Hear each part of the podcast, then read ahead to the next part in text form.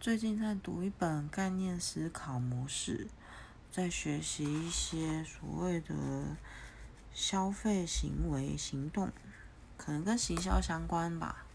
然后它里面有很多还不错的一些名言，我觉得蛮有趣的。其中有一个我觉得蛮好的，跟现在的行销应该蛮有相关。他说：“一个概念若没有对话，就一无是处。”你和我可以发想出一个概念，但最重要的是，它必须被其他人讨论。那我就觉得说，没错，因为这个概念你跟我想好了、想清楚了，但它没有发酵出去，没有被大家讨论，然后没有分享的话，那这个概念就没有什么意义了。